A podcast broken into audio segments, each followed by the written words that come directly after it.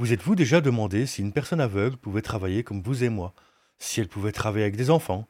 Quelles seraient ses éventuelles difficultés? Eh bien, Béatrice, qui est éducatrice spécialisée, vient répondre aujourd'hui à ce genre de questions.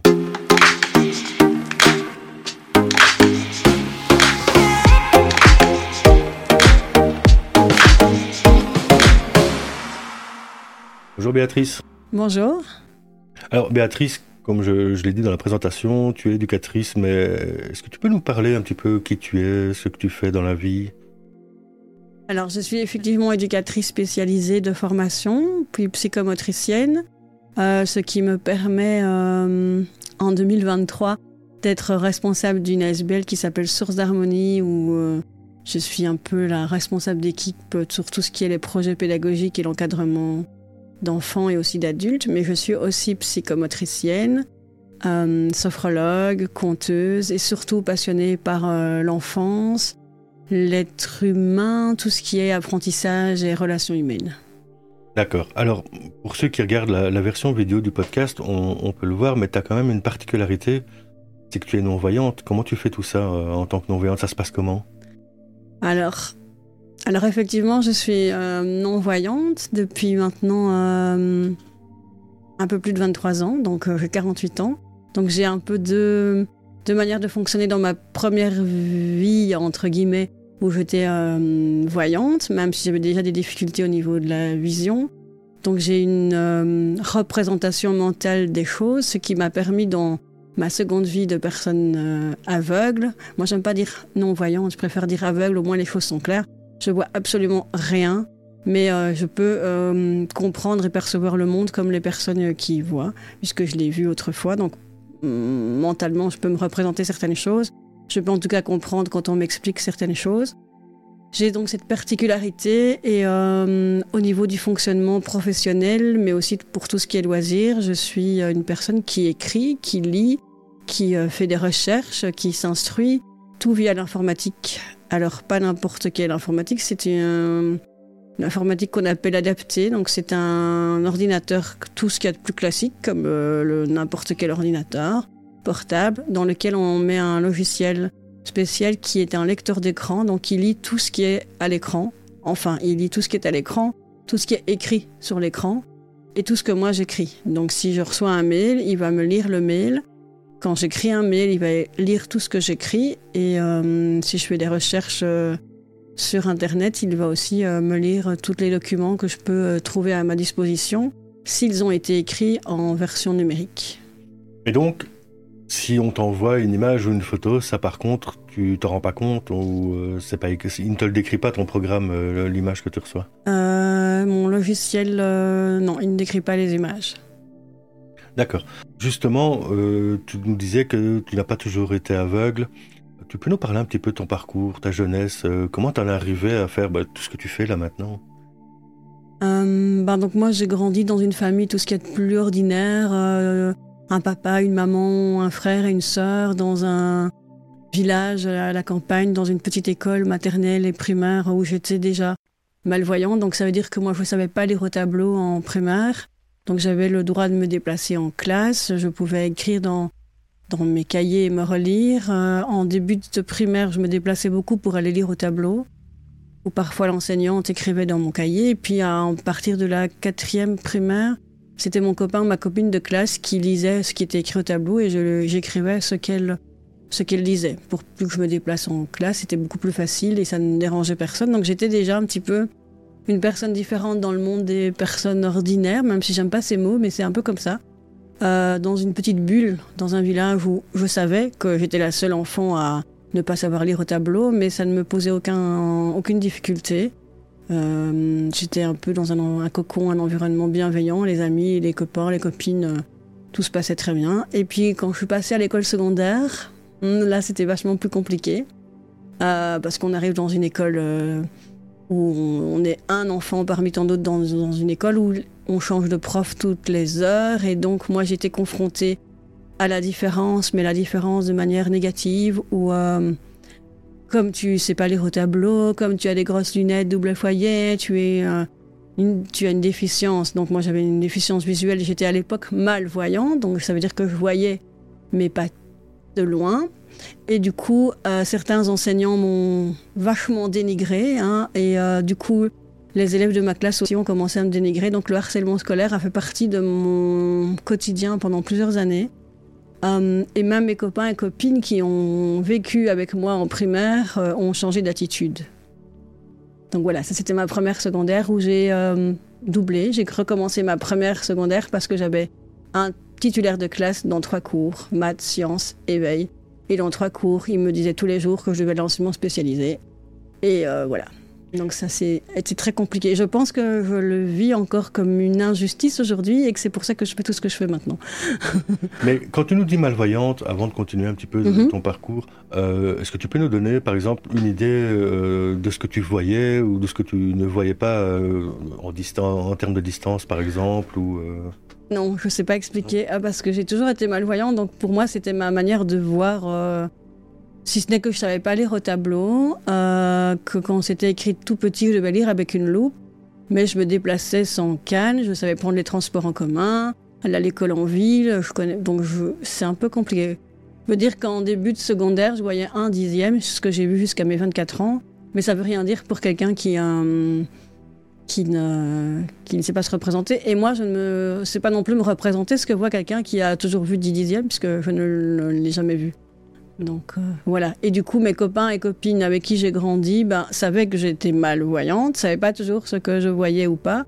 Et moi, euh, j'essaie d'être la plus, entre guillemets, normale possible. Donc parfois, euh, il y a des choses que je voyais pas et, que dont on parlait, comme les étoiles ou des choses comme ça. Et je faisais oui, oui, oui, et j'écoutais, c'était très chouette, très beau, mais je n'en voyais pas du tout l'étoile dans le ciel. Donc voilà, c'est des petites anecdotes un peu rigolotes. Et donc ma première secondaire, je l'ai doublée. Ça s'est un peu mieux passé, mais c'était encore difficile. Certains profs ont accepté de faire des adaptations parce que j'ai été suivie par un service d'accompagnement pour enfants aveugles et malvoyants dans l'enseignement ordinaire. Il y en avait un seul, c'était le premier, j'étais une des premières à l'époque, et maintenant il y en a dans toutes les institutions qui s'occupent d'enfants aveugles et malvoyants. Et euh, avec des, adaptations, ça veut dire que parfois les schémas de sciences et tout ça, il fallait agrandir, mettre beaucoup de couleurs. J'avais le droit euh, la prof était d'accord que j'apprenne le, circuit, euh, j'en sais rien, moi, le circuit de la, digestion de manière en texte et que je puisse lui expliquer. Sauf qu'en fin d'année, au lieu d'avoir par exemple une évaluation de 15 sur 20, ben, elle trouvait que c'était pas très juste par rapport aux autres et donc j'avais droit à un 12. Avec un 12, je passais, hein, mais euh, voilà, c'était à nouveau toujours pas très juste. Les adaptations, maintenant on parle beaucoup d'adaptations raisonnables et d'accommodation pour les enfants qui ont des troubles d'apprentissage et ce genre de choses. À l'époque, on était au tout début. Hein. Moi, ça, ça se passe dans les années, fin des années 80, et donc c'est encore euh, voilà, quelque chose qui n'était pas du tout euh, le quotidien. Il fallait se battre pour être inscrit dans une école ordinaire, entre guillemets. Moi, j'aime pas ce mot, mais c'est comme ça. Il fallait faire ses preuves avec des tests de QI aussi à l'époque, parce que si tu n'avais pas un certain QI, ben alors il y avait les, écoles spécialisées où là tu euh, tu, avais, tu apprenais le braille et tout ce qu'il fallait pour être un, une enfant euh, malvoyant qui se débrouille, mais avec beaucoup moins, je trouve, d'autonomie euh, que dans l'enseignement classique où tu es obligé de faire tes preuves et de te battre pour y arriver.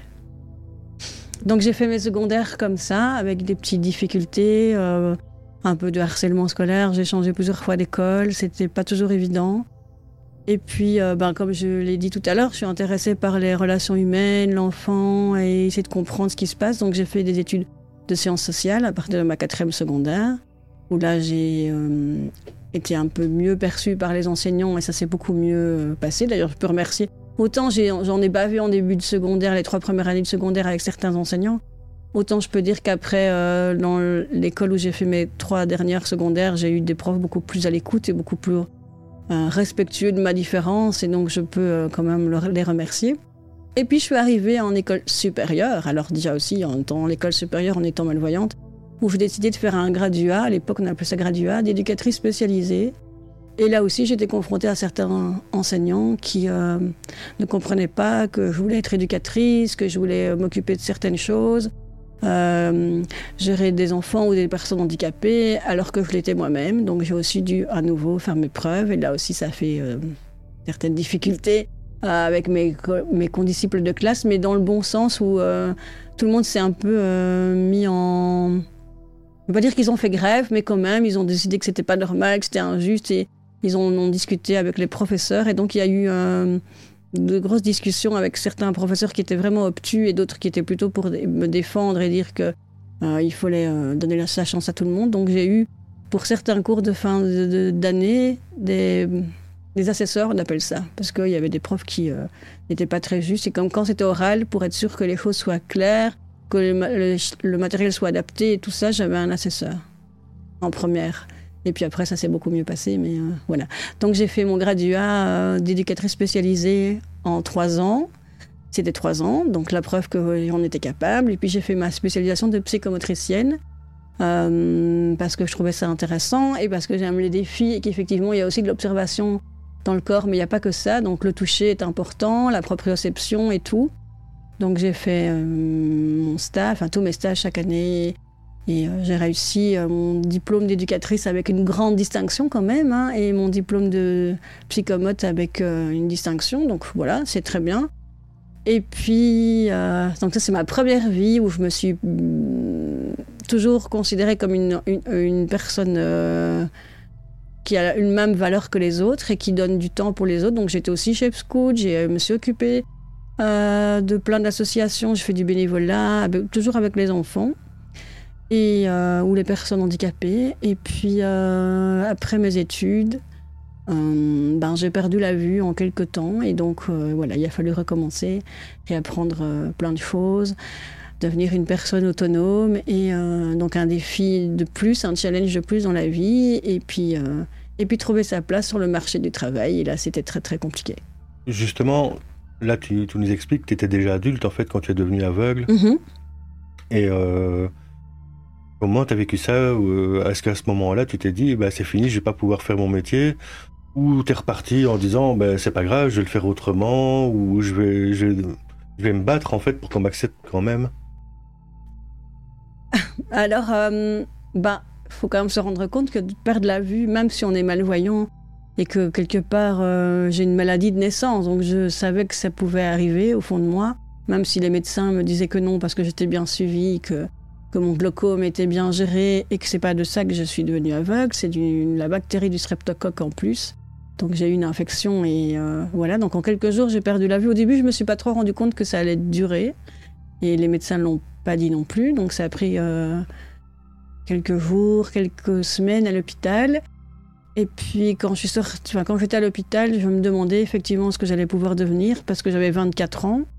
Je vivais seule dans un appartement, j'avais fini mes études, j'aurais dû signer mon premier contrat d'engagement dans, un, dans une, grande euh, école pour enfants handicapés dans la région de Charleroi puisque j'habitais la région de Charleroi. Et donc quelque part, oui, mon, mon monde s'est écroulé, mais je me suis dit que j'avais 24 ans, toute la vie devant moi et surtout, je ne l'ai pas dit, mais depuis mes 16 ans, je me suis aussi euh, investie dans le service d'accompagnement qui euh, suivait les enfants aveugles et malvoyants dans l'enseignement primaire et secondaire, où euh, on organisait des séjours, des week-ends, des activités de loisirs pour, pour permettre à tous ces enfants qui, comme moi, étaient un peu des martiens dans des écoles où on était les seuls.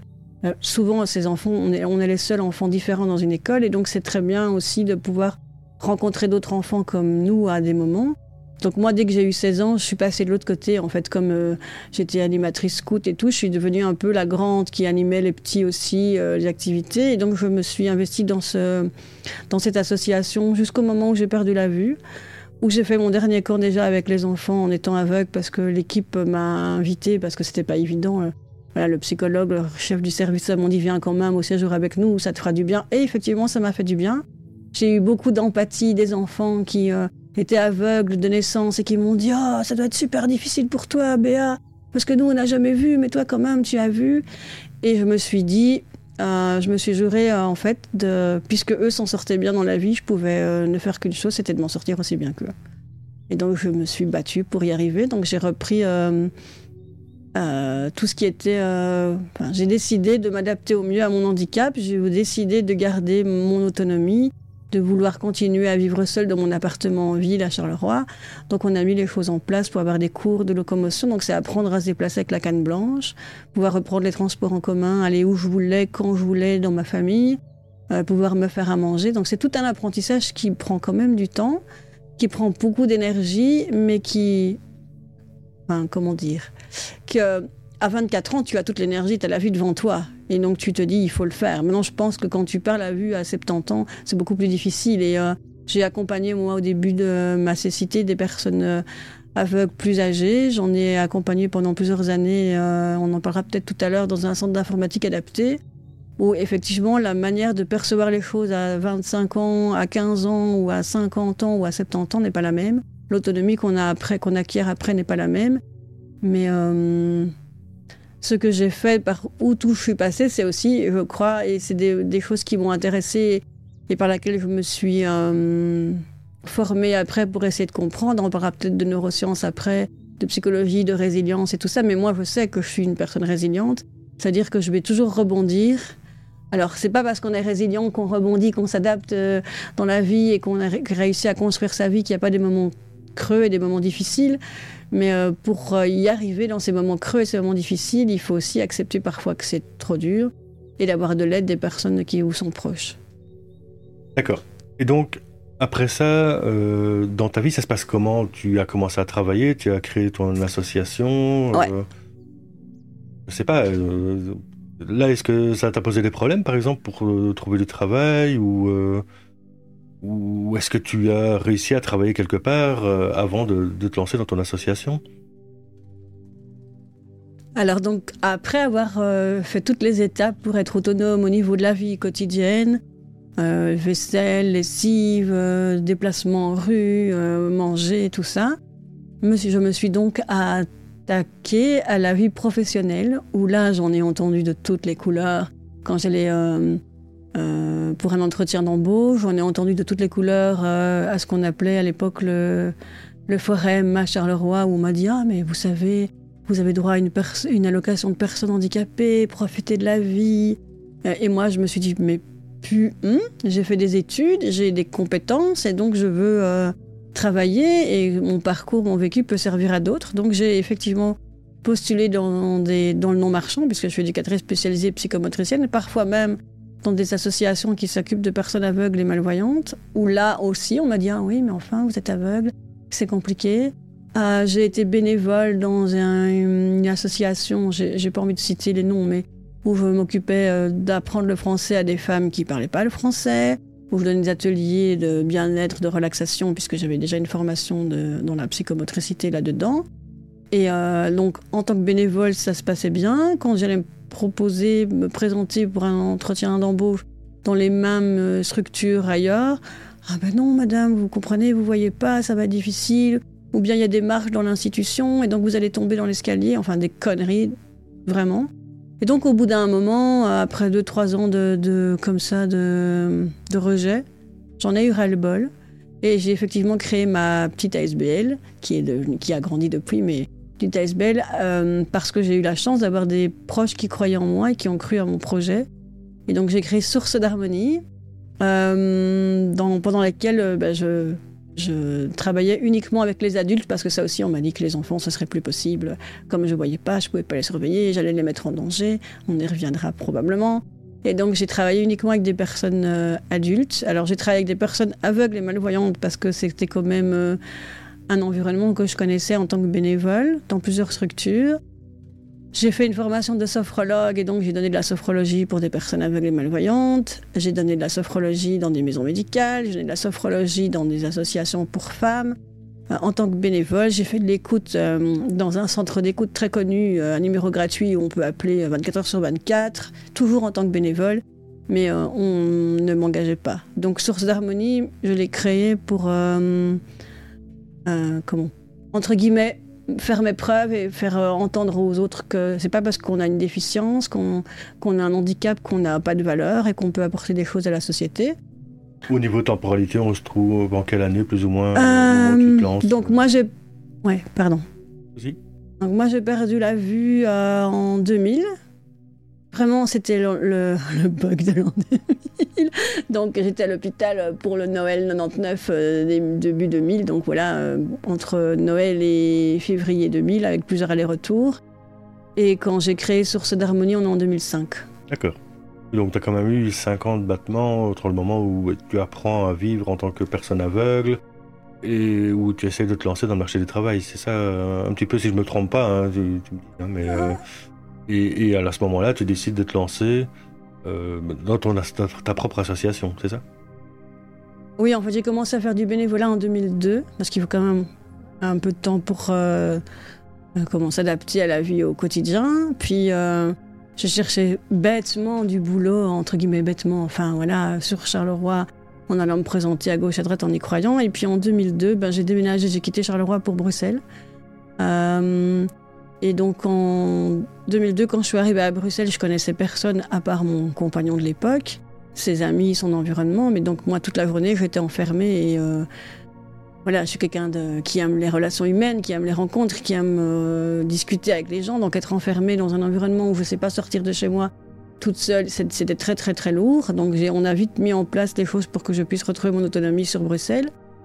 Et là, je me suis proposée pour du bénévolat. Euh, donc je prenais le tram, j'allais faire mon bénévolat, comme j'ai dit, euh, avec des personnes qui parlaient pas le français, de l'écoute téléphonique, tout en cherchant du boulot, hein, toujours mais en, disant voilà, je sais faire ça et ça, j'ai la preuve, regardez, j'ai des lettres de recommandation des personnes qui, qui employé bénévolement, euh, mais euh, personne ne voulait rien y faire. Et en discutant un jour avec une personne de, de chez Actiris, mais qui s'occupait du placement des personnes handicapées, euh, j'avais commencé ma formation de sophrologue et elle m'a dit vous avez plein de. J'avais une formation. J'étais en fin de formation en informatique adaptée que j'ai fait entre temps aussi. Euh, et elle m'a dit, vous avez plein de compétences, personne ne veut vous engager, je vous vois très motivé, et si vous créez votre job Et voilà, la petite graine est la germée. Tu crées Source d'harmonie mhm. et, tu t'embauches en fait euh. Non, mais j'ai pas de sous. Donc je crée une ASBL avec des amis, des proches, un peu d'argent que je mets euh, dedans. J'ai pas de contrat effectivement, donc je suis toujours bénévole à Source d'harmonie. Euh, ce que je gagne en allant faire des animations ailleurs, ce que je demande comme euh, une rémunération, faire entrer des sous dans la caisse et me permet d'acheter mon matériel, me permet de payer mes formations, parce que c'est quand même des formations parfois qui coûtent, il hein, faut investir. Et donc je suis toujours bénévole, mais dans ma propre structure. Et donc euh, voilà, je décide vers comment m'orienter, dans quoi je veux aller. Et je suis seulement engagée pour du vrai avec un réel contrat en 2013. Ah, c'est tout un parcours. Hein. Oui, d'accord. Donc c'est pas. Il y a encore euh, donc, 8 ans où tu as été bénévole en fait. Euh. Oui. Ouais, ouais. 8 ans où je suis bénévole dans mon ASBL. Dans ma tête, je suis pas bénévole parce que je travaille euh, un horaire assez. de plus en plus conséquent. Mais je suis bénévole parce qu'on n'a pas suffisamment d'entrées pour payer un salaire, parce qu'il faut trouver un, subside ou un, un, subside structurel ou une aide à l'emploi que j'ai pas trop. Parce que aussi mes proches euh, me soutiennent, mais quand même certains avec des réticences d'engager vraiment. Donc oui, ça prend du temps. Et puis, euh, et puis je réussis à m'engager parce qu'on commence à avoir quelques petits subsides qui font que je me fais de plus en plus connaître. Et que. Et, comment dire ça J'ai aussi travaillé comme conteuse et sophrologue dans une maison de repos et qu'un jour, ça c'est une opportunité auquel je n'aurais jamais pensé. Quelque chose, voilà, on a des moments compliqués dans la vie et des personnes qui sont complètement abjectes et qui dénigrent les autres. Et puis il y a des gens qui, qui trouvent que vous êtes une personne formidable et que vous leur apportez du bonheur et que donc ils ont envie de vous soutenir.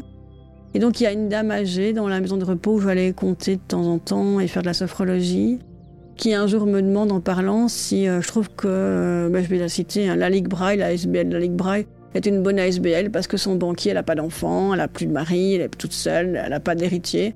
Son mari lui dit de faire euh, don à une association qui, soit pour les animaux, soit qui s'occupe de personnes handicapées. Comme elle me trouve chouette et que je suis non-voyante, elle a pensé à la Ligue Braille. Et moi, je lui dis, la Ligue Braille, bof, moi, oui, en non, enfin, oui, ils ont besoin, ils sont connus, ils ont ils ont beaucoup de subsides. Je connais d'autres ASBL qui sont plus petites. Moi, j'étais à l'époque dans le conseil d'administration d'un centre d'informatique adapté. Donc je lui parle du centre d'informatique adapté, je lui parle de club de randonnée qui s'appelait Bon Pied mais pas Bon Oeil, où, je suis aussi administratrice. Et euh, voilà. Et puis je lui parle de Source d'harmonie, ma petite, ma petite ASBL que j'ai fondée, que c'est comme ça qu'elle m'a connue. Et que moi je manque de moyens, mais que mon projet un jour ce serait de m'engager. Et elle ne me dit rien du tout. Les, les, les mois Les années passent et puis un jour je suis euh, appelée par euh, un banquier qui me dit que Madame X est décédée et que j'ai reçu de l'argent pour la SBL Source d'Harmonie pour en faire bénéficier et apporter du soleil et du bonheur à d'autres personnes comme je le fais tous les jours. D'accord. Donc en, fait, c'est grâce à cette dame que, à ce moment-là, tu as un job euh, pour lequel tu es réellement rémunéré. Donc là, tu. je suppose qu'avec ton conseil d'administration, vous décidez de t'embaucher euh, en, tant que travailleuse cette fois-ci, et plus en tant que bénévole, et que là, réellement, commence ta carrière de travailleuse. C'est ça. Euh, en, tant qu'éducatrice. Alors, c'est un peu complexe, mais puisque tu es aveugle, comment ça se passe tu fais quoi exactement euh, C'est quoi le job d'éducatrice? Est-ce que c'est différent euh, d'un éducateur qu'on pourrait voir dans les différentes associations qui existent euh, est-ce que c'est la même chose? Bon, je m'imagine bien que tu, ne fais pas du foot avec tes avec tes jeunes, mais ça se passe comment? Alors, oui, donc, comme tu dis, j'ai pu m'engager, enfin, j'ai pu m'engager. On a cherché des subsides, j'ai commencé à être bien connu. effectivement, ça faisait un moment que je bossais. Donc on, a, on avait un peu d'argent d'avance, parce que quand on fait des demandes de subsides et de d'aide, on ne reçoit pas l'argent comme ça. Euh, si je fais une demande maintenant pour, pour, avoir, euh, pour développer un projet, l'argent ne va pas arriver dans une semaine. Quoi. Il faut euh, avancer l'argent, il faut être sûr. Donc le, cette somme d'argent que j'ai reçue de cette personne, elle, encore aujourd'hui, elle sert à ça, à boucher les trous entre les subsides et tout. Donc effectivement, ça m'a permis de m'engager et de travailler à mi-temps, uniquement à mi-temps à l'époque, comme euh, éducatrice spécialisée, psychomotricienne et sophrologue du coup, où je travaillais toujours le bien-être et l'épanouissement des personnes euh, dans les maisons médicales. J'ai un peu lâché l'environnement personnes aveugles et malvoyantes avec le temps. Et je suis retournée travailler chez les enfants. Je crois que c'est pour ça que tu parles d'éducatrice. Parce que moi, ce qui m'intéresse aussi dans les relations euh, interpersonnelles, c'est la, ben, je vis à Bruxelles, donc à Bruxelles, c'est une grande diversité de cultures, de langues, de, manières de penser, de manières d'être, et donc ça, ça m'a toujours intéressée. J'ai aussi fait une formation de conteuse, j'ai toujours été attirée par les contes quand j'étais enfant, quand j'étais chef scout, enfin voilà. Donc j'ai une formation de conteuse, mais ce qui m'intéressait dans les contes, c'était ce côté interculturel où on pouvait relier les personnes ensemble. Donc j'ai travaillé dans les écoles primaires euh, à ce moment-là comme éducatrice extérieure qui venait avec des projets sur la diversité, rencontrer les enfants et les familles sur les contes du monde. Voilà, dans une classe, il y a, euh, j'en sais rien, dix nationalités. Donc, on, travaillait sur les contes des pays de l'origine avec les enfants, avec les familles, avec les mamans, pour un peu montrer que il y a des points de, reliance, il y a des différences, mais il y a beaucoup de points de reliance et qu'un être humain est, est un, égal à un être humain. Ça, c'est ce que je crois depuis toujours. Et dans, tout ce que je vis au quotidien, c'est ce que je mets en place. Donc j'ai travaillé vraiment dans ce milieu école euh, pendant de nombreuses années sur le vivre ensemble, sur la création de, comptes collectifs, sur le, respect de chacun. Euh, moi, en tant qu'éducatrice, effectivement, mais qui venait dans une classe où il y avait un enseignant qui était là. Donc pour tout ce côté euh, surveillance, sécurité des enfants, c'était pas. Moi, je venais pas pour ça. Je venais avec mon bagage. Mais quand, quand une conteuse va dans une classe, dans une autre école, ça se passe exactement de la même manière. Si ce n'est que moi, je suis aveugle, que je peux pas le cacher, que je le cache pas parce que je vois pas pourquoi. Et que quand un enfant me voit arriver dans sa classe, il est euh, confronté à la différence. Alors, dans certaines classes, les enseignants sont un peu mal à l'aise parfois, parce qu'un enfant a plein de questions et n'a pas de filtre, et donc il me posait plein de questions. Et donc moi, je trouve que c'est très chouette et très enrichissant de laisser les enfants poser des questions, d'y répondre. Et donc ça faisait aussi partie, et ça fait toujours partie de mon job, quand euh, euh, j'ai un groupe d'enfants, de leur expliquer c'est quoi une personne qui ne voit pas et euh, comment moi je peux les aider, les accompagner. Donc effectivement, depuis 2012 maintenant, je pense qu'il n'y a pas un jour où je ne suis pas en contact avec des enfants. Et, ça se passe comment avec les enfants? Le fait que tu sois aveugle que ça se passe bien avec eux? Est-ce que quelquefois il y en a peut-être qui profitent de la situation ou qui se moquent de toi ou est-ce que ça se passe bien? Est-ce qu'ils font attention à toi aussi? Euh? Est-ce que justement cette différence euh, ben, ne te handicape pas encore un peu plus euh, ou est-ce que c'est une force? Les enfants, ils se moquent pas d'une personne Enfin, en tout cas, moi, les enfants, ils se moquent pas de moi dans le sens euh, parce que je ne les vois pas. Parfois, ils testent un peu pour savoir si tu les vois vraiment pas. Euh, je pense que quand tu as un, un respect, de la bienveillance euh, envers une personne, elle, a le même, le même respect, la même bienveillance envers toi. Donc moi, je travaille avec des enfants maintenant euh, en dehors du temps scolaire. Tous les jours. Et donc, en début d'année, il faut expliquer, hein, voilà, moi, je suis Madame Béatrice, il y a ma collègue qui, elle, voit, puisque je travaille jamais toute seule avec les enfants, j'ai des bénévoles qui m'accompagnent aussi. Donc, elle, elle voit, et moi, je vois pas. C'est quoi une personne qui voit pas? Donc, ah, ben, c'est facile, hein, puisque c'est vraiment plus facile de dire quand on est aveugle comment c'est que quand on est malvoyant, puisqu'on ferme les yeux à... Voilà, on voit comme ça. Moi, je vois comme ça quand mes yeux sont ouverts. Je peux vous entendre, et donc je fais des jeux où je me déplace, où je baisse la voix, je parle comme ça. Est-ce que vous m'entendez? Oui, même si vous avez les yeux fermés. Euh, alors, dans la, pièce où on est avec les enfants, dans une des pièces où on est, il y a un petit muret en hauteur. Et donc, parfois, je leur dis Descends du mur, tu peux pas être sur le mur. Mais madame, comment tu fais? Tu me vois pas. Parce que je sais, tu es en hauteur et donc tu parles plus haut que d'habitude. Donc, ça, je leur montre, je leur explique aussi. Euh, l'orientation dans l'espace, du bruit et tout. Donc, pour moi, c'est une force. Ça, les ouvre à une différence. Puis, quand ils grandissent, parce que j'ai des petits de deuxième maternelle jusqu'à la fin de primaire, quand ils grandissent, ben, pour eux, voilà, je suis, euh, vois pas, mais je sais faire plein d'autres choses. Parfois, ils sont surpris hein, que je sais. Euh, ils lisent des livres, on a un de renforcement à la lecture, et donc je choisis des livres que j'écoute avant dans mon ordinateur, et donc je sais de quoi parle le livre, et donc ça, ça les surprend. certains, quand, dans les plus grands, ont déjà vu mon ordinateur qui parle, et donc ça, ça les subjugue aussi. les petits, c'est plus comme on sait quand on voit pas, on fait des jeux où on touche, on doit retrouver les choses. C'est aussi un, une approche, un respect de la différence. Et euh, c'est pas parce qu'on a une, Moi, je vois pas, mais il y a d'autres enfants. On a déjà eu des enfants qui sont appareillés, qui sont malentendants. C'est pareil, il faut expliquer à l'enfant c'est quoi comment, comment est-ce que l'autre enfant il peut entendre. Que s'il y a beaucoup de bruit, qu'il y a beaucoup de cris, ça ne va pas pour ces appareils. Donc les enfants en général, ils sont réceptifs, bienveillants. Si les adultes qui sont autour sont bienveillants, c'est pour ça, si je reviens à mon début de parcours de secondaire, moi, j'en ai bavé parce que les adultes étaient euh, dénigrants et pas. Et c'est des enseignants qui ont fait toute une carrière et qui sont toujours enseignants maintenant. Mais je me dis que je n'ai pas dû être la seule qui en a bavé. Mais euh, donc ça, c'est ce que j'essaye de faire entendre à mon équipe de mes collègues et mon équipe de bénévoles. Et c'est quelque chose de primordial chez moi, c'est l'empathie et la bienveillance.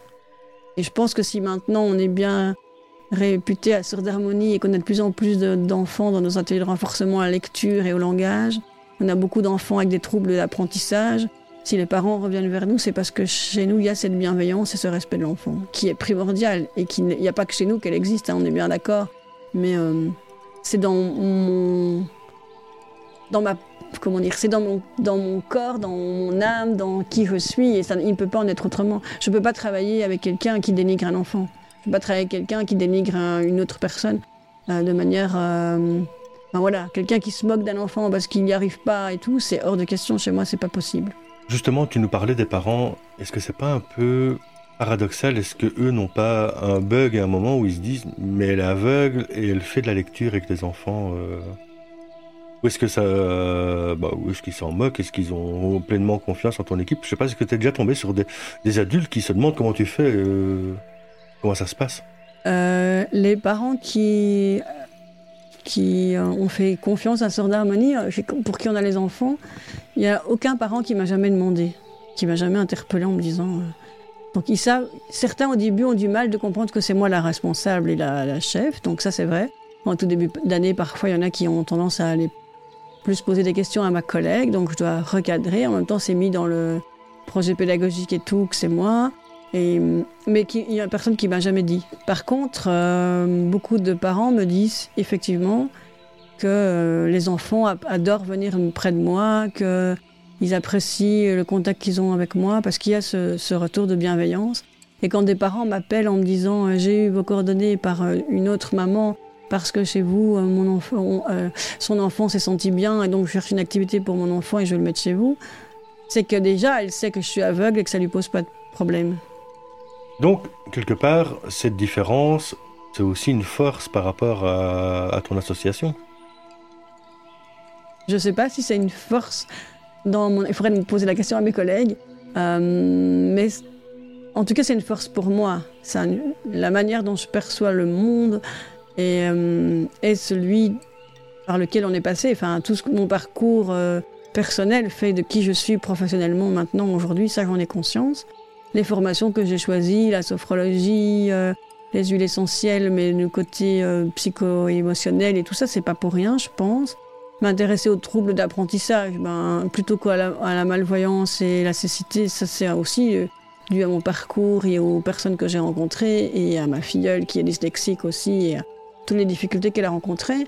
Et le fait que tout ce qui est injustice, euh, rejet euh, de l'autre me met en colère, c'est aussi sans doute par rapport à mon vécu.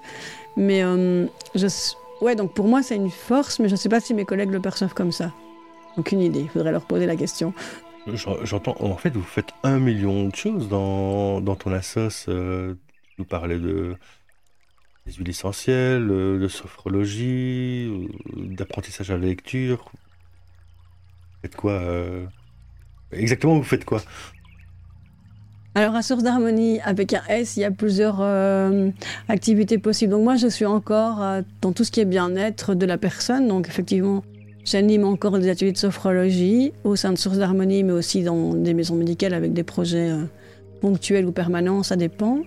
j'anime parfois les ateliers aromathérapie, bien-être, euh, ma santé au naturel et tout ça, ça c'est aussi des projets ponctuels, pas, au quotidien, pas tous les jours. Euh, j'anime un club de rire parce que c'est aussi quelque chose qui se partage et que j'ai animé en, son temps dans des week-ends pour personnes euh, tout handicap confondu et que ça relie les gens même si on ne sait pas se comprendre au niveau du langage ou le rire et les échanges, le regard et tout. Euh, c'est quelque chose d'important. Alors c'est très drôle parce que moi parfois je fais faire des exercices aux gens chez moi et moi je les vois pas, mais euh, ça se passe tout à fait naturellement. Et puis il y a ce côté, comme tu as dit, renforcement de la lecture, apprentissage du langage qu'on fait avec les enfants là, au quotidien maintenant depuis plusieurs années.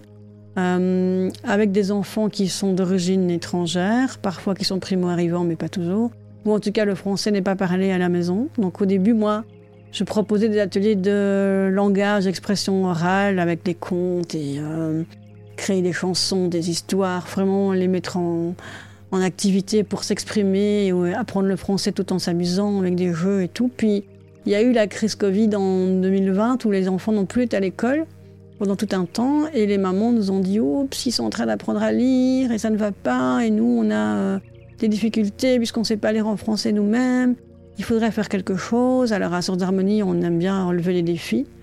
Donc on a cherché un subside pour une année, lancé un atelier de renforcement à la lecture, très naïvement, moi, pour un an.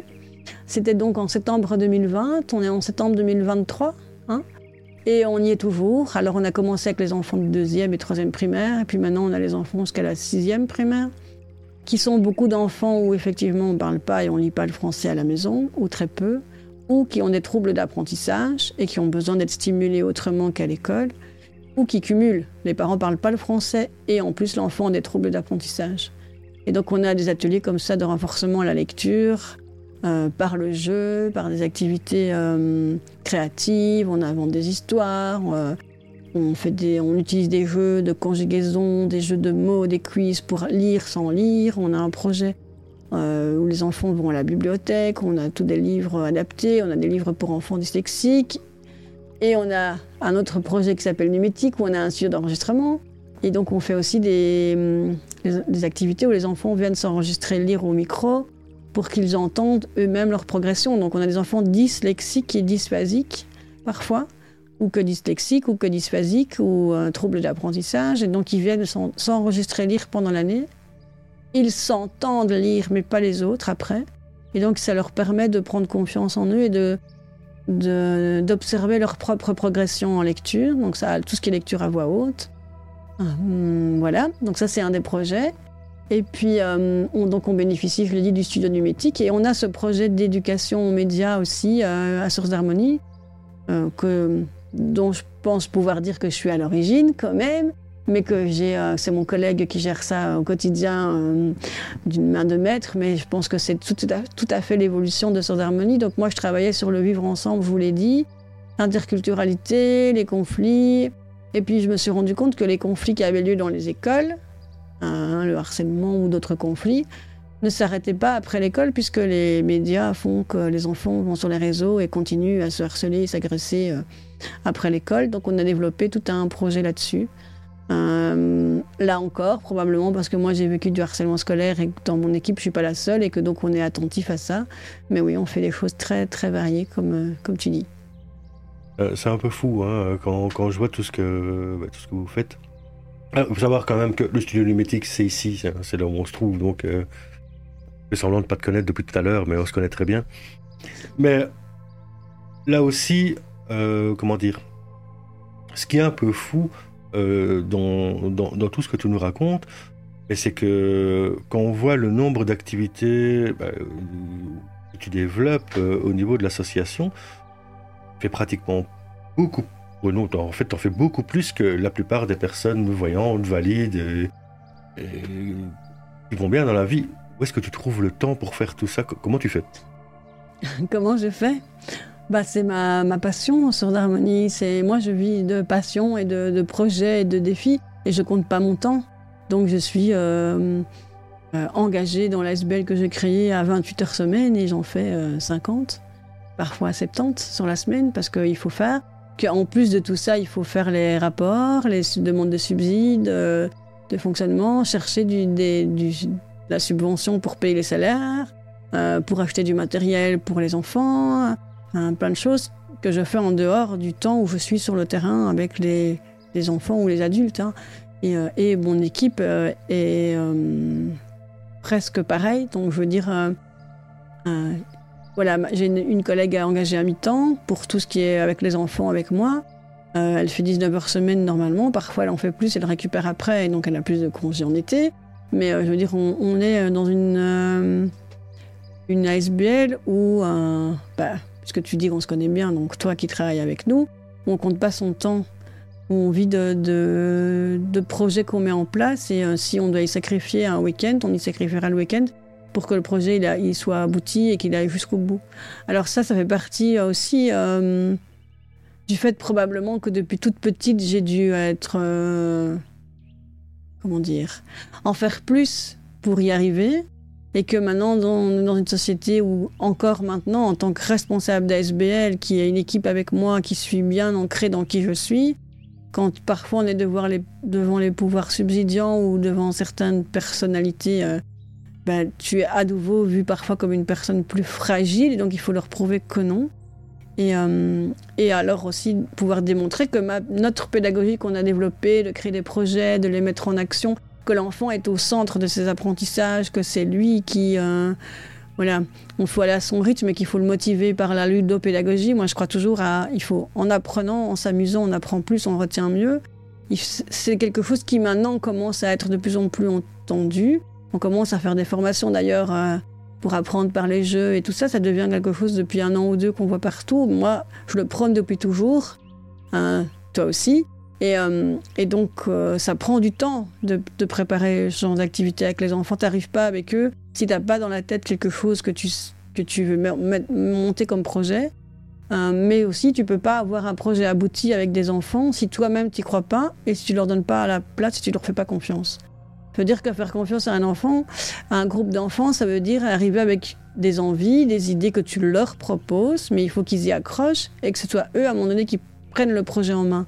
Et toi, tu les accompagnes, tu les suis, mais eux n'ont pas conscience que pendant que euh, on se voit deux heures par semaine et que la semaine entre les, coups, toi, tu prépares, tu, ils ont besoin, ils ont envie de de certaines choses ou de parler de tel sujet, tu vas préparer le sujet avec eux pour les nourrir, tu vas parfois le, les aider à chercher l'information.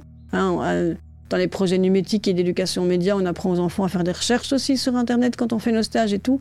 Ça prend du temps, mais avant ça, il faut que toi, en tant qu'adulte, et moi aussi, en tant que personne handicapée, je sois capable de le faire. Et c'est pour ça que parfois les grands, ils sont scotchés parce que c'est vrai, quand ils ont 11, 12 ans, parfois ils disent Ouais, madame, tu dis ça, mais toi, tu sais pas le faire, tu sais pas lire. Et donc tu sors ton PC et tu lui dis Attends, regarde, je te fais comme ça. ils sont Ah ouais, Oh punaise, madame, t'es balèze. Hein Donc, euh, et, oui, effectivement. Et là, tu te dis, t'as as tout.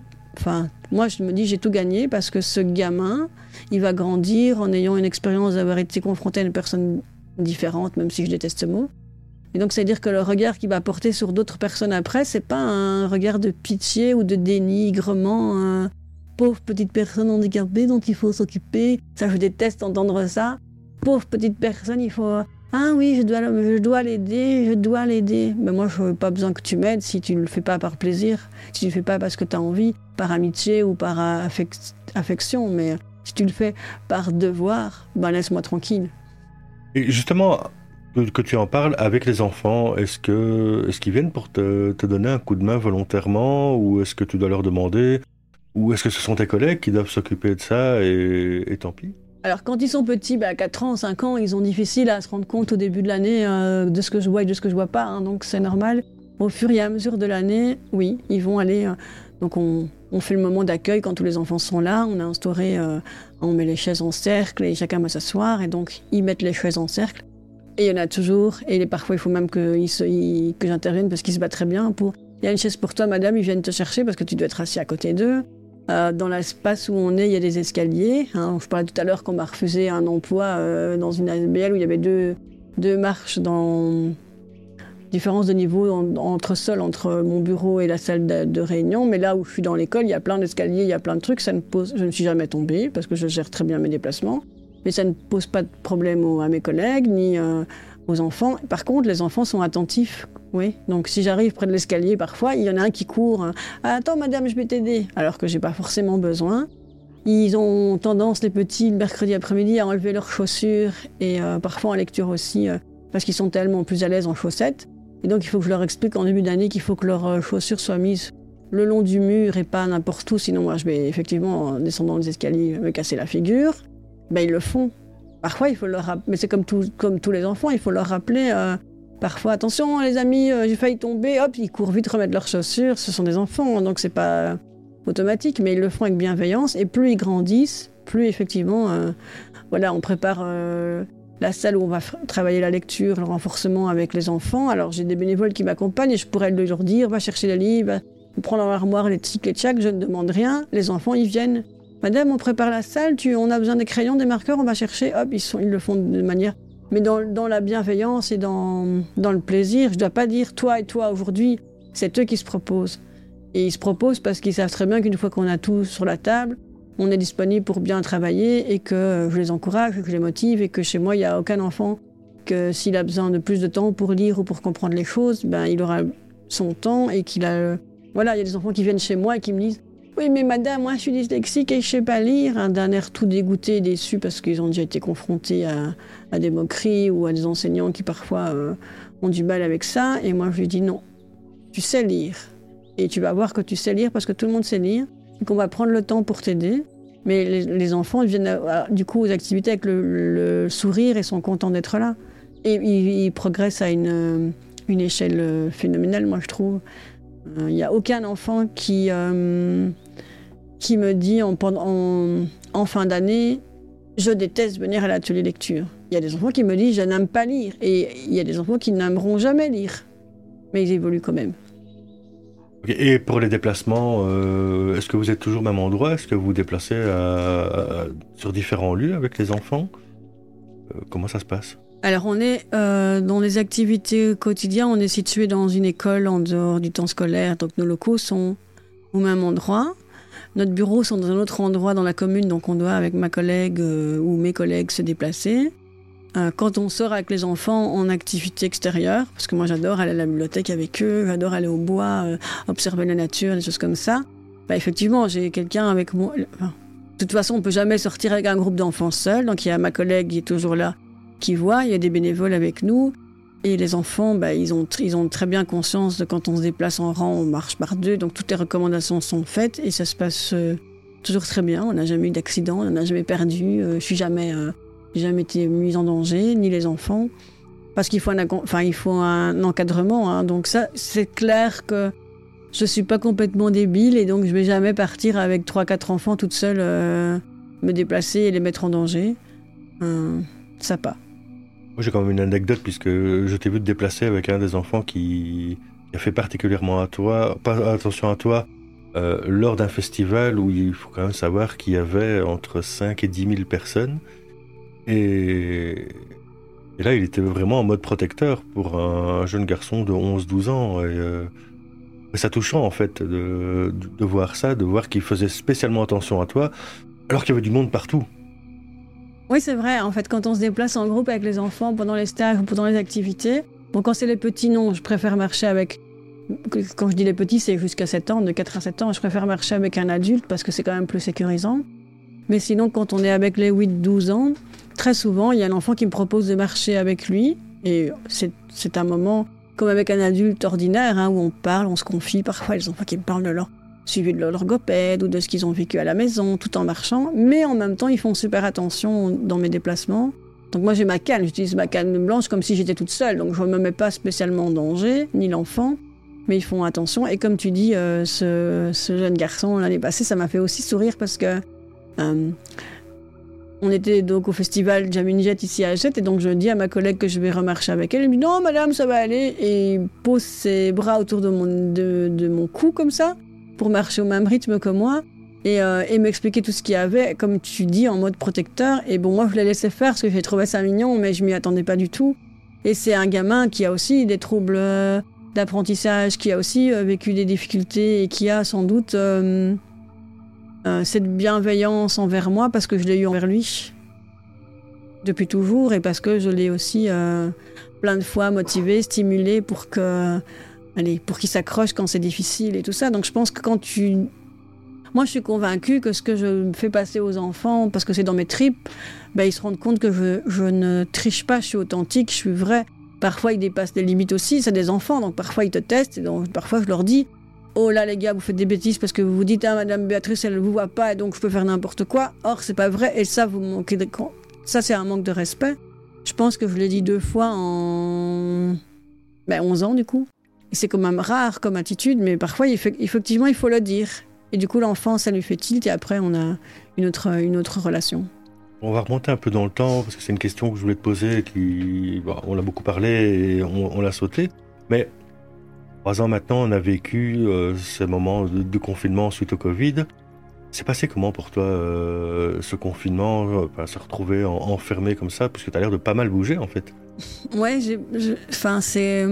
Alors ben, dans un premier temps, comme tout le monde, je pense, c'était l'opportunité de faire les premières semaines une pause, même si on a été arrêté en plein vol, j'ai envie de dire, parce que moi, moi j'étais appelé le matin par la maison médicale pour me dire il n'y a pas d'atelier, aujourd'hui on ferme la maison médicale, il n'y a plus d'activité euh, adulte alors que j'étais en train de faire mon sac pour partir animer un atelier sur euh, les huiles essentielles justement.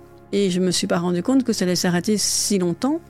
Donc les deux, trois premières semaines, on se dit, bah, on a plein de, comment d'énergie à rattraper, plein c'est du temps pour euh, ranger le bureau, faire un peu d'administratif, donc c'est pas trop grave.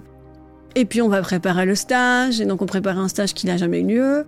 Euh, et puis le temps se commence à s'éterniser, et moi je peux pas rester sans rien faire. Donc on a mis euh, des petits conseils via les réseaux pour rester en lien avec les familles, les, les, enfants et tout ça, mais c'était pas pareil. Et puis, euh, à ma collègue, on travaillait à distance, mais ça n'allait pas trop non plus. Et on a décidé de mettre en place un atelier euh, de création de masques en tissu, parce que ma collègue est une bonne couturière. Enfin, en tout cas, elle savait comment faire des masques.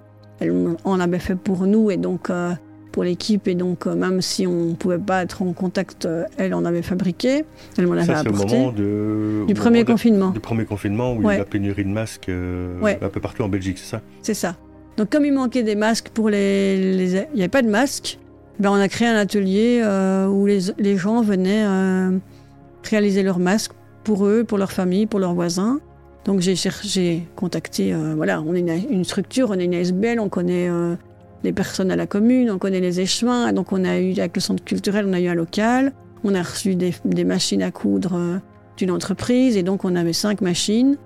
Euh, il fallait désinfecter les machines, il fallait prendre les rendez-vous. Donc les gens m'appelaient moi, je, gérais l'agenda, entre guillemets, rendez-vous, et ma collègue allait d'une machine à l'autre, expliquer aux gens, je désinfectais les machines avant de reprendre une autre personne dessus.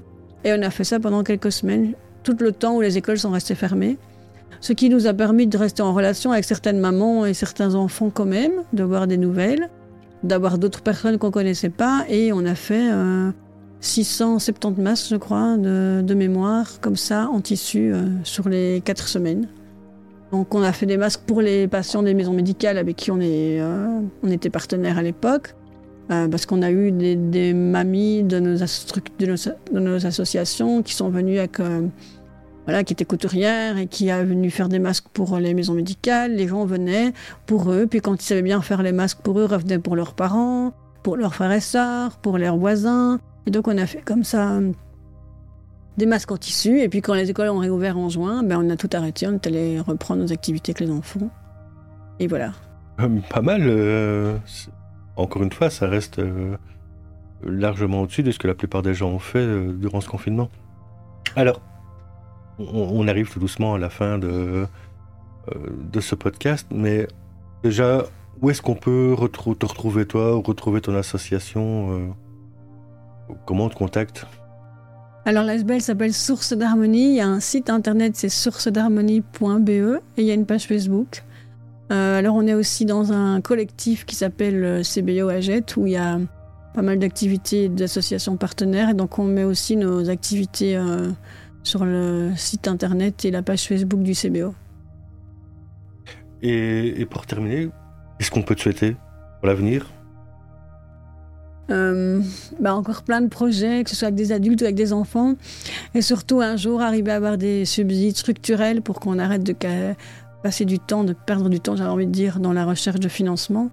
Et aussi, parce qu'on n'en a pas beaucoup parlé, mais entendre que le renforcement à la lecture et au français pour les enfants migrants qui ne parlent pas le français, qui ont des troubles d'apprentissage, est important, et hyper important est tout aussi important, voire plus important pour moi que les écoles des devoirs. D'accord. Merci beaucoup. À bientôt. à bientôt.